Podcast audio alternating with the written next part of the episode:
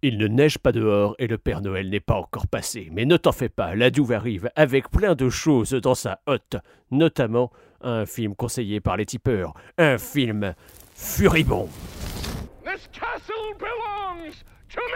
Cet imaginaire du cinéma est souvent relativement près de l'imaginaire des hommes du Moyen Âge tous les films sont en costume, tous les films sont en décor, tous les films sont des univers euh, fabriqués. Parfait Pas tous les jours qu'on a un décor comme ça. Alors je vais le photographier avant qu'on le démolisse.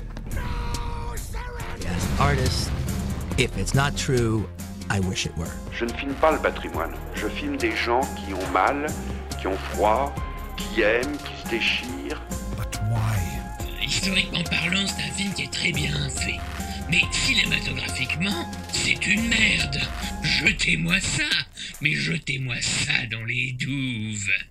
Bienvenue dans la douve, à vous qui nous rejoignez peut-être pour la première émission, peut-être pour la dernière de cette année.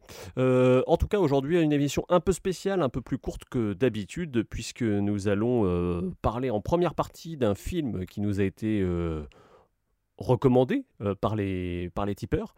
Et euh, en deuxième partie, on va vous donner un petit peu nos petites recos et nos petites attentes euh, par rapport à l'année qui se termine et puis celle qui vient en termes de films historiques. Euh, et de choses historiques de manière plus générale. avec moi, j'ai pour commenter le film du jour, donc un film qui s'appelle Furious. mes deux camarades de toujours, Édouard Fabier. Bonjour. Et Pierre Udren. Bonjour à vous. Eh bien, euh, de quoi ça va parler du coup aujourd'hui, Pierre Udren On va parler de Furious? Oui, tout à fait. Euh, Furious, c'est un film russe réalisé par Ivan Tchourkovetsky, euh, qui, bah alors du coup, qui est un film qu'on ne connaissait pas. et qu'on a attaqué un petit peu sans s'être vraiment documenté. il est adapté d'une légende en fait et d'un fait historique qui est la destruction de la principauté de Razian par les Mongols du clan Batu. Euh, à une date médiévale euh, que j'ai bien évidemment oubliée, mais c'est en 1200 quelque chose 1237, je crois. Tout à fait. Les Mongols voulaient que nous nous agenouillions devant eux. Ils brûlaient nos villes, tuaient sans pitié. Ouvrez la porte Laissez-nous quitter la ville Le peuple russe sombra dans le désespoir. L'ennemi semblait invincible. Jusqu'à ce qu'un homme leur résiste. Il nous redonne espoir. Nous ne pouvons pas combattre les Mongols. Ils sont trop nombreux. Un seul de nos guerriers vaut dix dès leurs. C'était un vrai héros. Les Mongols disaient Notre force réside dans le nombre de nos guerriers. Cette fois, ils avaient tort. Le grand Khan dit que ceux qui s'agenouilleront devant lui mangeront à leur faim et boiront à leur soif. Je crois qu'il n'aura notre terre que si nous sommes tous morts. Qu'il faut savoir sur ce film, c'est que euh, euh, ce qui nous a intéressé en tout cas, c'est que c'est une, une, super production russe en tout cas, euh, qui a été tournée entièrement sur fond vert. dans un studio spécifiquement conçu pour, et que donc bah, dès la bande-annonce, en fait, on s'est dit qu'il y avait une esthétique très particulière qui se dégageait de ce film. Et euh, également, bah, c'est un film, qui, a été présenté euh, en grande pompe euh, au président Poutine. Et, donc, derrière, avec cette illustration d'une légende russe, on a, nous, ce qui nous a intéressé, c'est de, voir un petit peu et d'essayer de déchiffrer une tentative d'écriture d'un roman national. Un petit peu, c'est un petit peu ça l'idée, l'idée quoi. je sais pas ce que vous en pensez, un film un petit peu patriotique, je sais pas jusqu'à quel point nationaliste, mais en tout cas euh, enfin, je sais pas, moi je l'ai trouvé intéressant pour ça au moins. Alors oui, film, euh, en tout cas, film qui, qui veut prouver son amour de la Russie du réalisateur. Si, si au moins il n'est pas patriotique, en tout cas, euh, on pourrait dire qu'il est doucement chauvin, quoi. C'est vraiment, c'est vraiment quand même les valeurs russes face à l'envahisseur venu d'Orient. D'ailleurs, historiquement, Souvent, pour l'Occident, le mal vient de l'Orient. Par exemple, les épidémies de peste, elles viennent de l'Orient. Le mal qui menace la Terre sainte, il vient d'Orient. Voilà. Donc on retrouve un petit peu voilà tous ces poncifs, on va dire, euh, de la culture occidentale. Et également, on retrouve euh, durant le film euh, l'emblème un peu de la Russie qui est l'ours, qui va tout au cours du film quand même être présent. Est-ce qu'on peut parler de... Ah oui, pardon, non, moi, ce que je voulais, c'était peut-être aborder pendant deux secondes le, les antagonistes en fait, du film, qui sont mmh. du coup les, les clans, le clan Batou, euh, qui est un clan euh, mongol euh, issu de la Horde d'Or. Alors ça peut-être, enfin, expliquer aux spectateurs peut-être si on peut en deux minutes ce que c'est. tout d'abord, le Batu Khan, qui est le petit-fils de Gengis Khan et le premier Khan de la Horde d'Or. Qu'est-ce que c'est la Horde d'Or? On va dire les successeurs, les descendants de Gengis Khan qui vont se, se réunir afin de réunir l'ensemble de l'Empire mongol. Et notamment, ils vont envahir la Russie et euh, sous, les, sous le commandement du Batoukan. Ça me permet de, voilà, de revenir vers le film. Ryazan est la première ville russe à être assiégée par, euh, par les Mongols de Batoukan.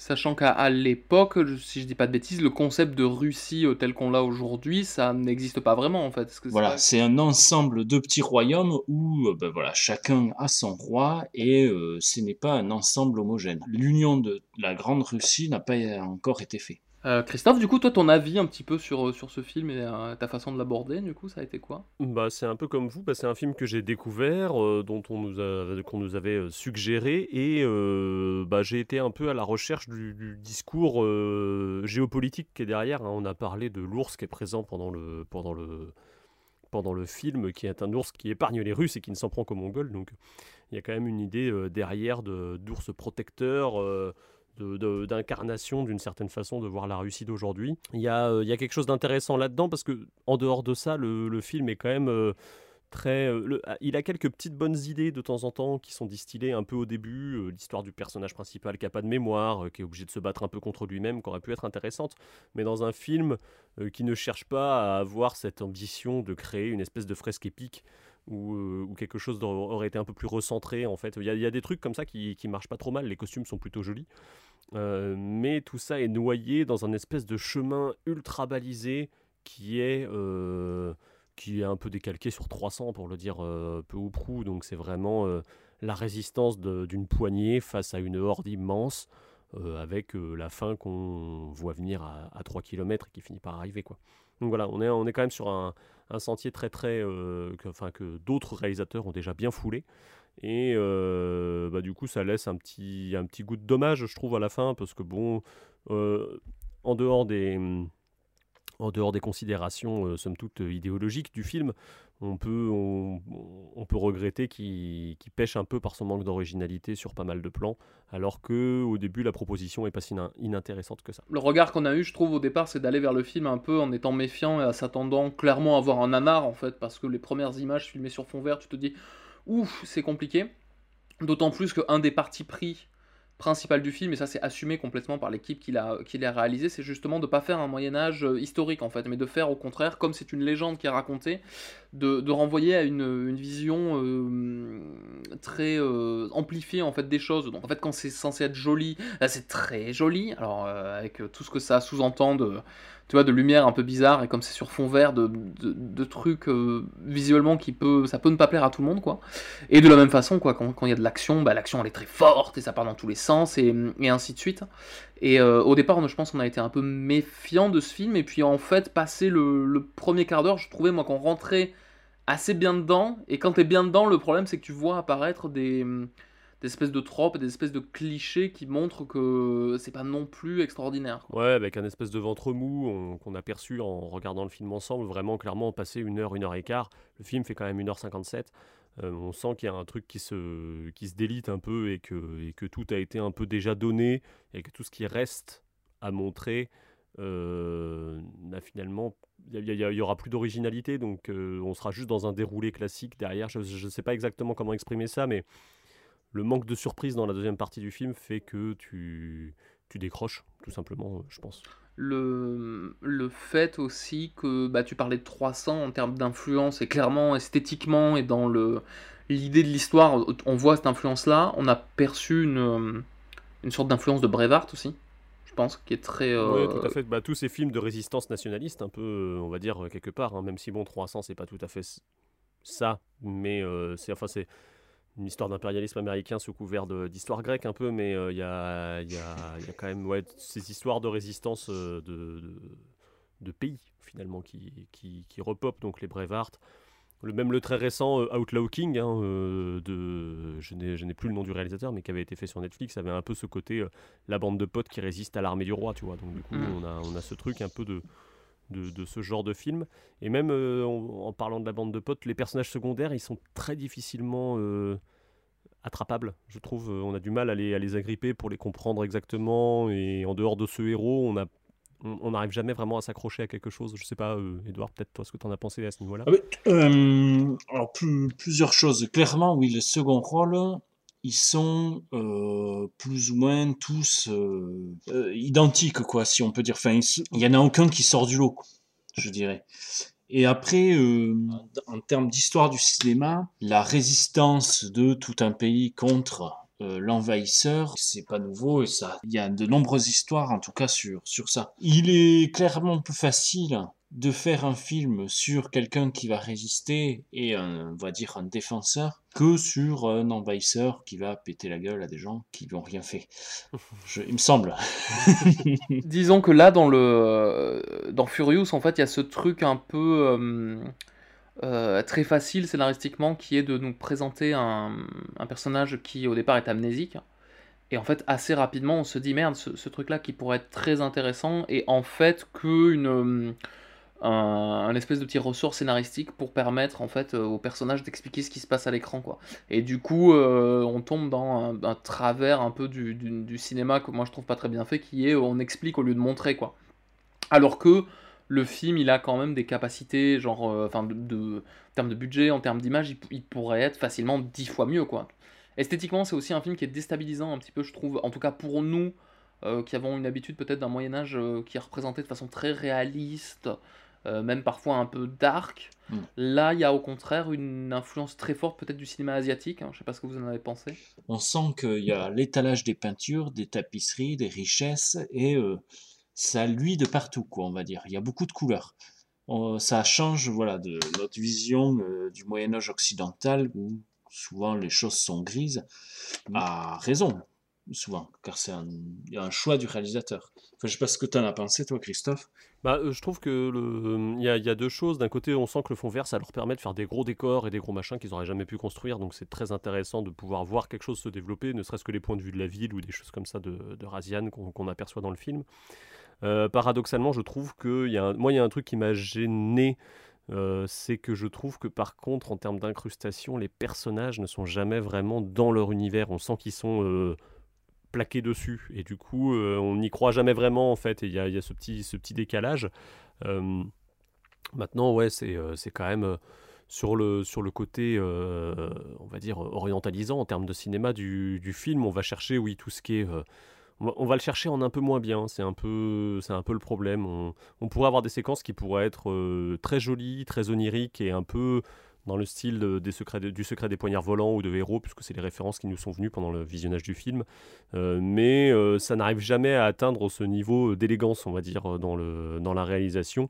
Et ça se vautre assez souvent, du coup, euh, plus dans le 300 que dans ce truc-là, et c'est dommage, quoi.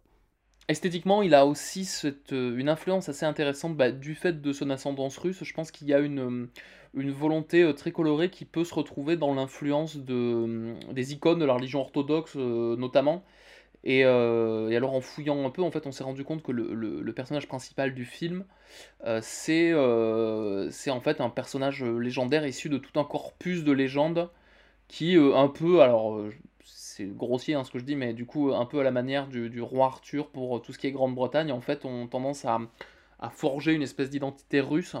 Euh, du coup, c'est un bogatir. Euh, je sais pas si quel- quelqu'un, l'un de vous, peut expliquer ce que c'est. Oui, alors les, les Bogatirs, c'est des héros des contes et des bilines. Alors les bilines, c'est des poésies héroïques euh, russes qui, donc voilà, comme tu l'as dit, comme les chevaliers de la table ronde, euh, réalisent des prouesses euh, à caractère en général euh, plutôt patriotique et religieux, donc vraiment pour, euh, pour un tiers, quoi, on va dire pour le pays ou pour Dieu, hein, jamais pour eux-mêmes euh, les, sur les frontières de l'ancienne Russe, donc qui n'est pas encore la Russie, mais euh, on va dire euh, une Russie mythique, comme on pourrait faire le parallèle avec Camelot.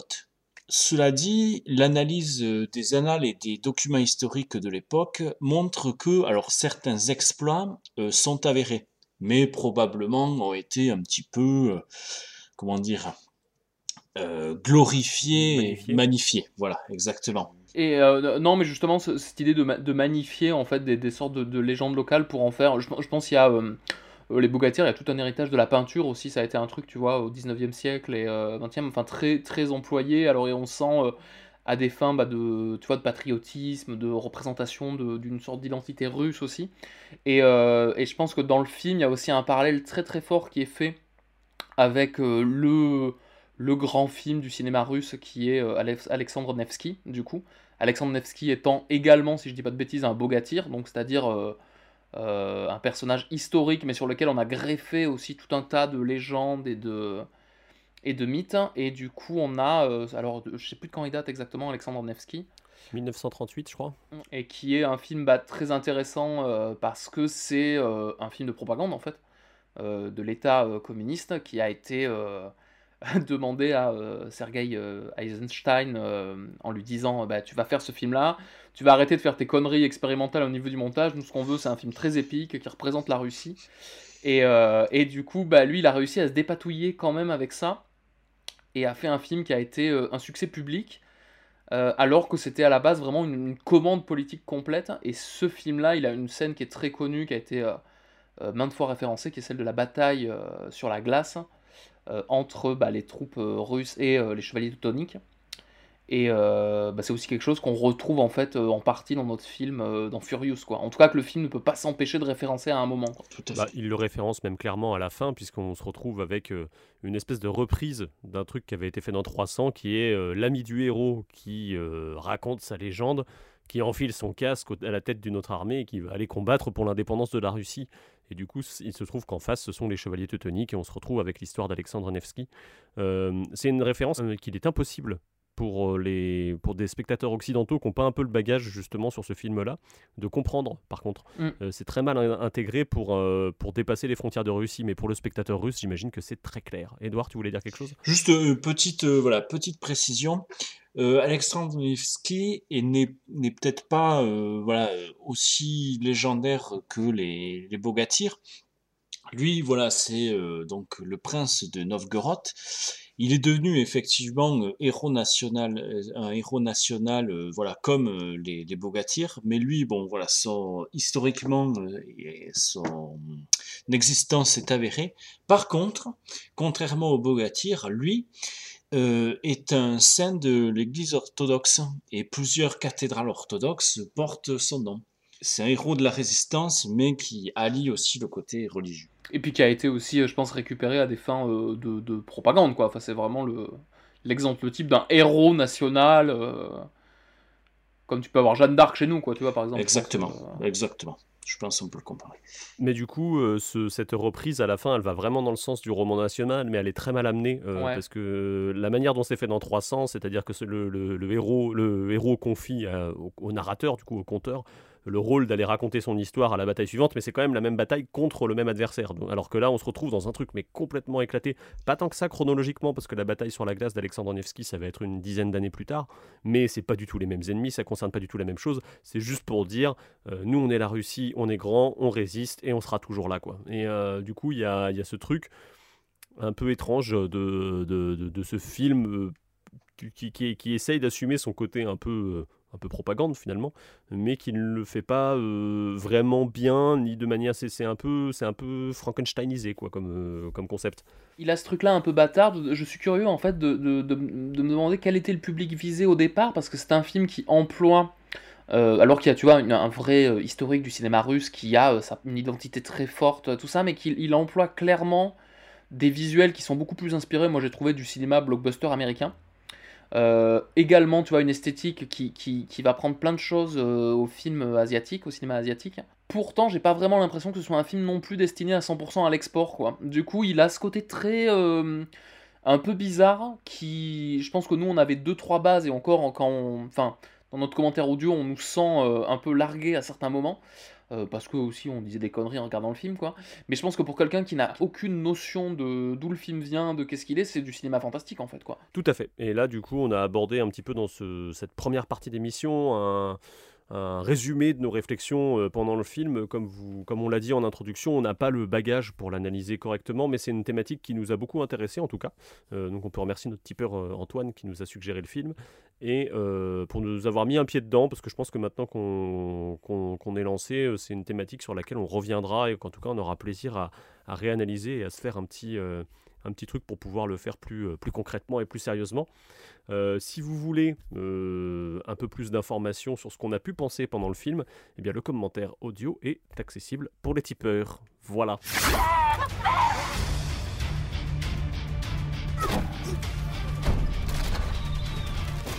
Si vous ne cédez pas, vous mourrez tous Nous vous attendons Approchez Tuez-nous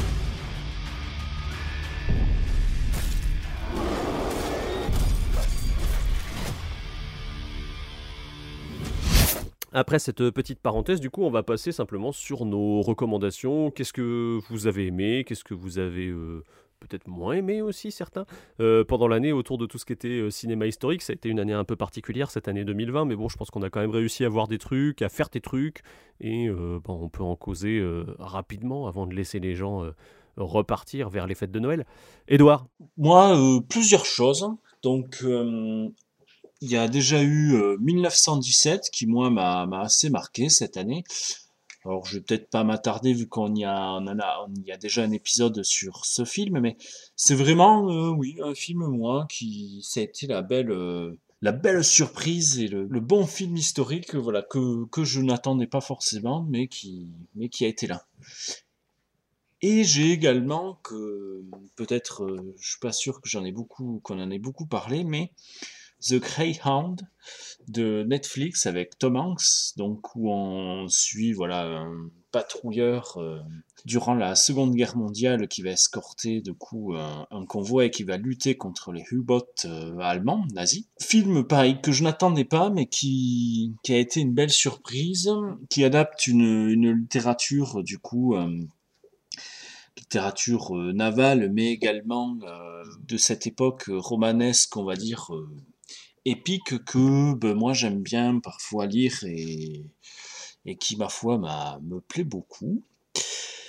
Et en parallèle, d'ailleurs, euh, Greyhound m'a donné envie de voir notre film qui, pareil, est lié à la Seconde Guerre mondiale, période qui, moi, d'habitude, ne m'attire pas forcément, pardon, mais qui est euh, le film de Roland Emmerich, Midway. Ah, mais c'était bien ça? Eh ben, alors, si tu aimes Roland Emmerich, tu aimeras ce film. Ça veut tout dire. Film qui adopte un tout autre point de vue, qui n'hésite pas à y aller dans les gros sabots, et notamment, comme on l'a dit tout à l'heure, à vraiment être patriotique. Chose un petit peu cocasse, car euh, le réalisateur est allemand. Oui, puis le réalisateur, enfin Roland Emmerich, il a fait, il a fait une carrière de, euh, qui est de se moquer des États-Unis en prenant un peu leur, euh, leur aspect aspect euh, cinéma teubé, quoi. Enfin, faut dire ce qui est, quoi. Tu vois, être très propagandiste et euh, c'est toujours un petit bonheur, Roland Emmerich, quoi. Surtout quand c'est pas très très bien, moi, je trouve. Voilà. On aura peut-être l'occasion de parler de Roland Emmerich quand on, quand on s'attaquera à, la partie 2 des films sur le théâtre et qu'on fera Shakespeare in Love et Anonymous. Mais euh, parce que du coup, c'est peut-être son, son, son, film le plus. Je sais pas.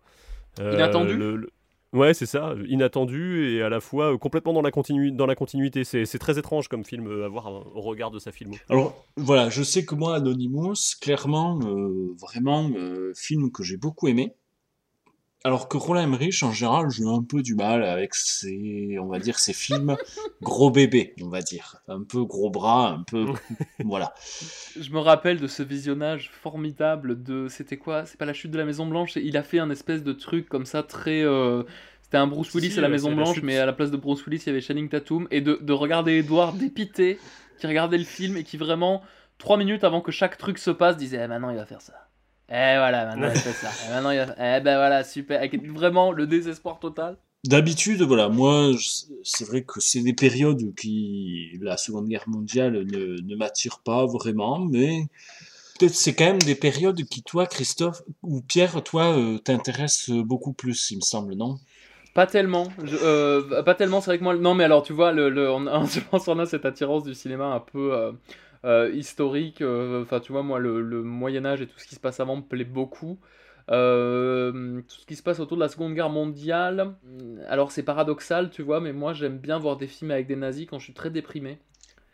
Et, euh, et, du coup, je sais que c'est un peu bizarre, euh, mais, du, mais du coup, et quel qu'il soit, hein, tu vois, genre des, des, très très bons films comme des trucs très très cons, quoi. Mais ouais. Est-ce que ça veut dire que finalement, le fait de, de voir et de côtoyer l'une des périodes où vraiment le monde avait touché le fond, ça, ça te fait te dire que ah mais oui je, je, pense que profondément ça te fait tu vois dans, dans ces trucs de, de, de, Covid tu vois on a tous euh, cette année un peu été euh, euh, confinés chez nous et autres je pense que effectivement voir des films où tout se passe mal mais du début à la fin t'es là, tu vois, et genre tu dis ah moi ça va pas trop dans ma vie, puis à l'écran t'as genre le ghetto de Cracovie, tu vois, avec les mecs qui se font dégueu.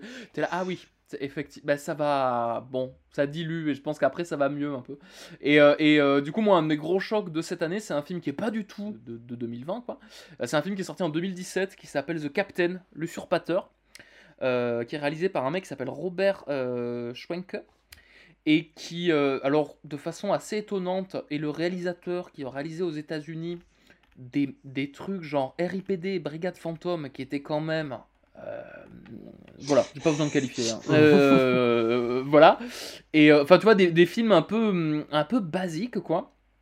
Et il a fait ce truc-là que moi j'ai trouvé formidable, qui en fait qui raconte le. On suit en fait bah, au, dernier jour de la guerre un, un soldat de la Wehrmacht en fuite, déserteur, qui va en fait dans sa fuite trouver un uniforme de capitaine euh, capitaine de la SS, et qui donc en fait va s'en servir pour au départ, on pense euh, ben, passer à travers les lignes et un petit peu s'enfuir, mais en fait, assez rapidement, il y a euh, un jeu très malsain qui se crée et du coup, bah, c'est un film qui parle de cette, euh, je sais pas, de cette, euh, à la fois d'une soif, de, pouvoir. Il y a une espèce de montée en vrille. En même temps, en tant que spectateur, il y a quelque chose de très romanesque parce qu'on est avec ce personnage, avec qui on n'est pas totalement en empathie, mais un peu quand même, et, euh, on, on, a peur qu'il se fasse démasquer. Alors que petit à petit, il va commettre des actes qui sont de plus en plus complexes et compliqués, quoi. Et euh, bah, je sais pas, je trouve que c'est un. Alors pour le coup, tu vois, un film qui s'éloigne de vraiment quelque chose d'historique pur et qui offre une vision très très romanesque et en tout cas très très euh, auteur, je trouve, d'un fait divers qui s'est réellement passé. Euh, et, ça a été moi un de ces chocs de cette année quoi. Edouard, ouais, tu. Juste, alors je n'ai pas vu le, j'ai pas vu le, le, film là dont tu parles, mais je sais que j'avais vu la bande annonce, ça m'avait fait aussi penser à un autre film qu'il faudrait que je revoie, qui est Requiem pour un massacre et qui est également connu sous le titre de Va et regarde, donc film russe réalisé en 1985 qui voilà va raconter finalement la perte de l'innocence d'un jeune garçon face, euh, face à ces massacres et face à la guerre en Biélorussie en 1943. Voilà, film soviétique qui, qui est considéré comme apparemment l'un des meilleurs films de tous les temps. Ouais, mais je, pense qu'effectivement, il a, il a cette réputation-là qui est pas, est pas complètement usurpée, quoi, qui est vraiment un film euh, ouais, très très intéressant.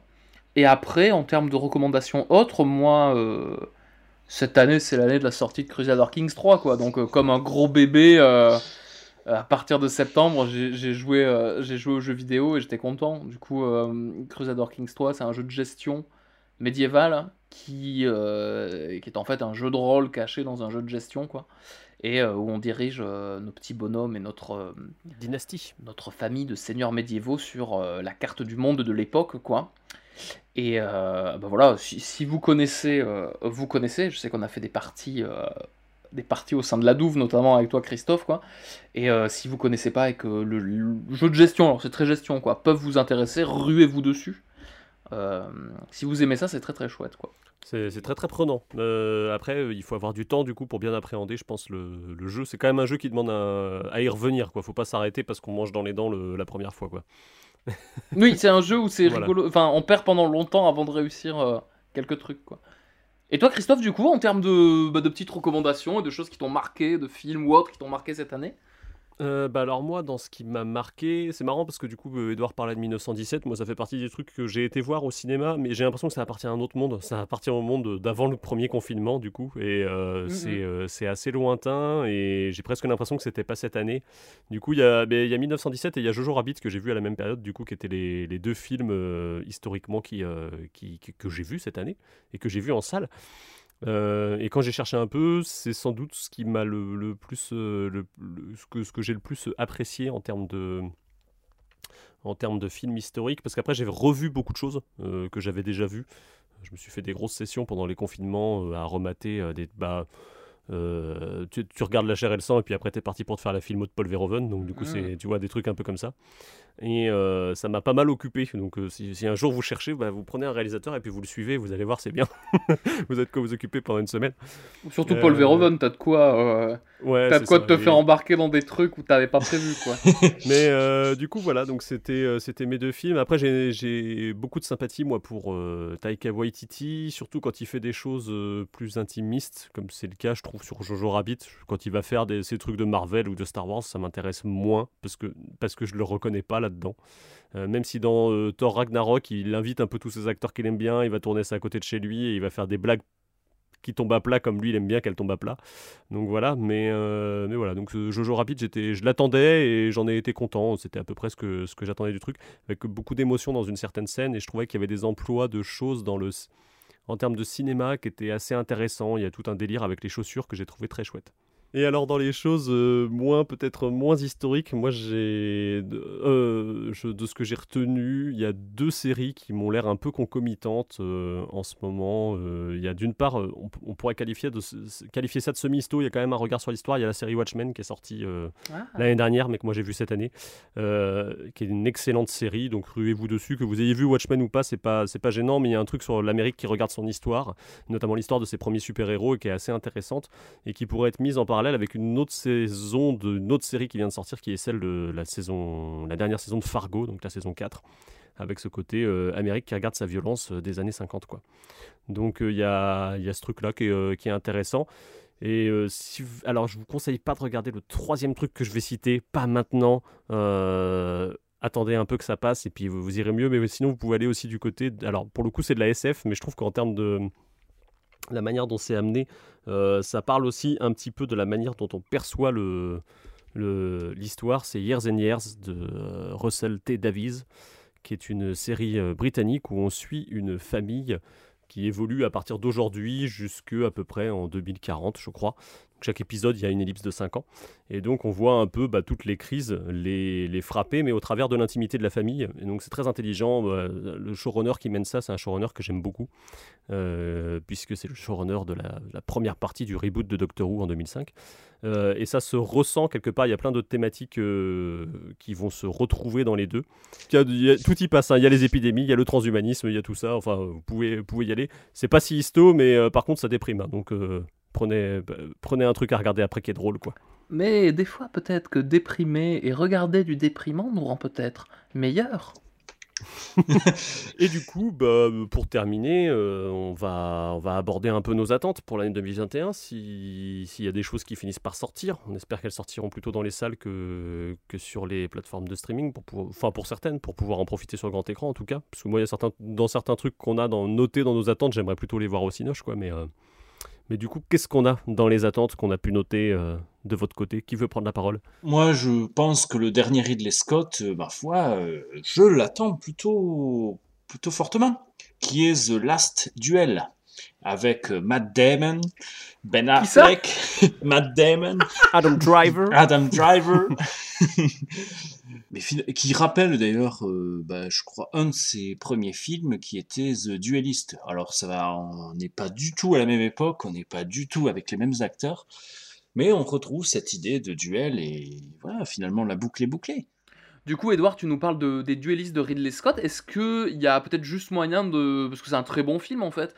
Euh, est-ce qu'il y a peut-être juste moyen de nous le présenter un petit peu plus en détail? The Duelist, donc on était à l'époque napoléonienne et on avait Kiss Carradine face à Harvey Kettel qui allait se livrer bah, euh, des duels tout au long des campagnes napoléoniennes. Ce film d'ailleurs est inspiré donc euh, bah, du du duel de Joseph Conrad. Ce livre lui-même s'inspire voilà de personnages historiques, de deux officiers qui durant voilà ben, durant les campagnes napoléoniennes se sont livrés régulièrement des duels lorsqu'ils étaient à quelques kilomètres de distance.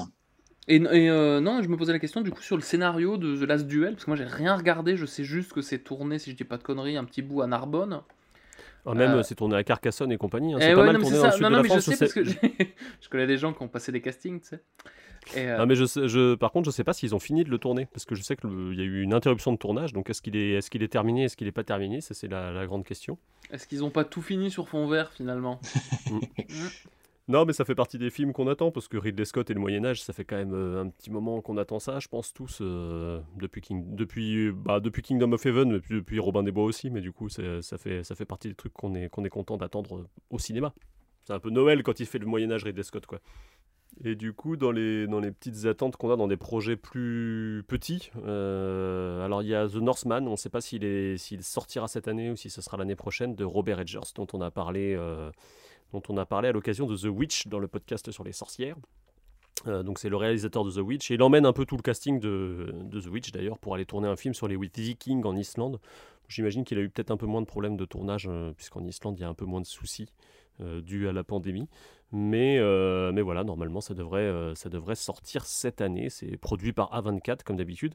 Et il y a un autre film produit par A24 qu'on attend. Qui a enfin une date de sortie. parce que, tout à fait.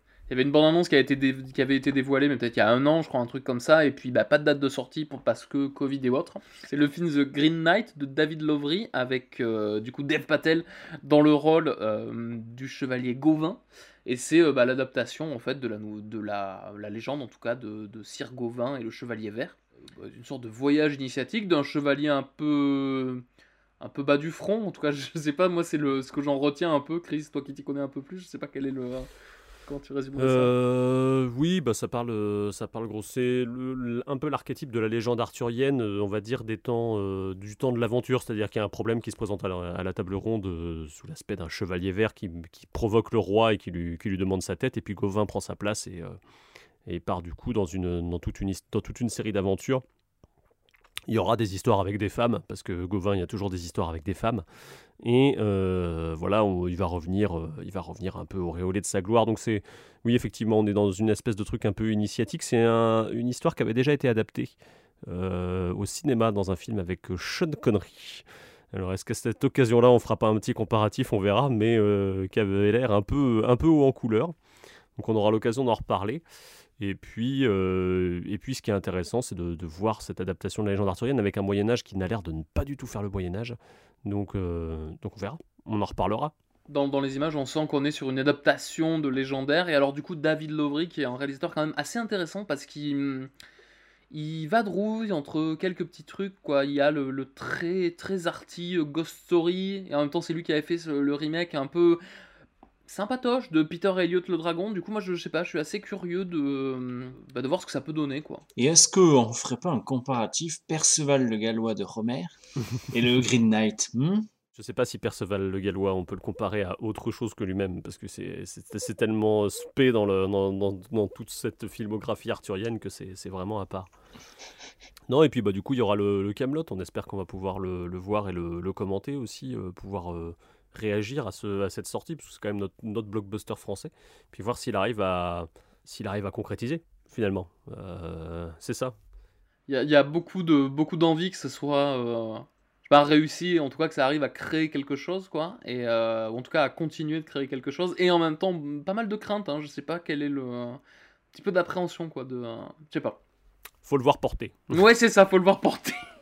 Enfin voilà, un petit peu pour récapituler euh, nos attentes euh, pour euh, l'année prochaine. Est-ce que vous avez quelque chose à ajouter avant que je conclue? Eh ben, nous, on va essayer de vous faire des petites émissions qui vont être assez sympas, du coup, dans l'année qui vient. C'est vrai que là, en fait, tu vois, c'est un peu la conclusion de six mois de podcast, voire un peu plus peut-être pour nous. Et je sais pas, c'était bah, intéressant et on va continuer. On espère que ça vous plaît. Et si vous voulez jouer à Crusader Kings avec nous, n'hésitez pas à typer euh, car, euh, car bien évidemment, euh, nous avons toujours besoin de, de, moyens et nous ne sommes sponsorisés par personne, à part vous.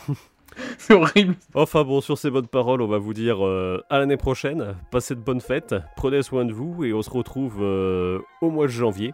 On peut teaser un peu. Oui, tout à fait. On va essayer de faire un truc en rapport avec, avec Angoulême et avec la BD.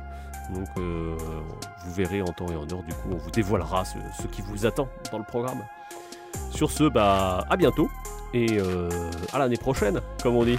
Allez, salut À bientôt dans la douve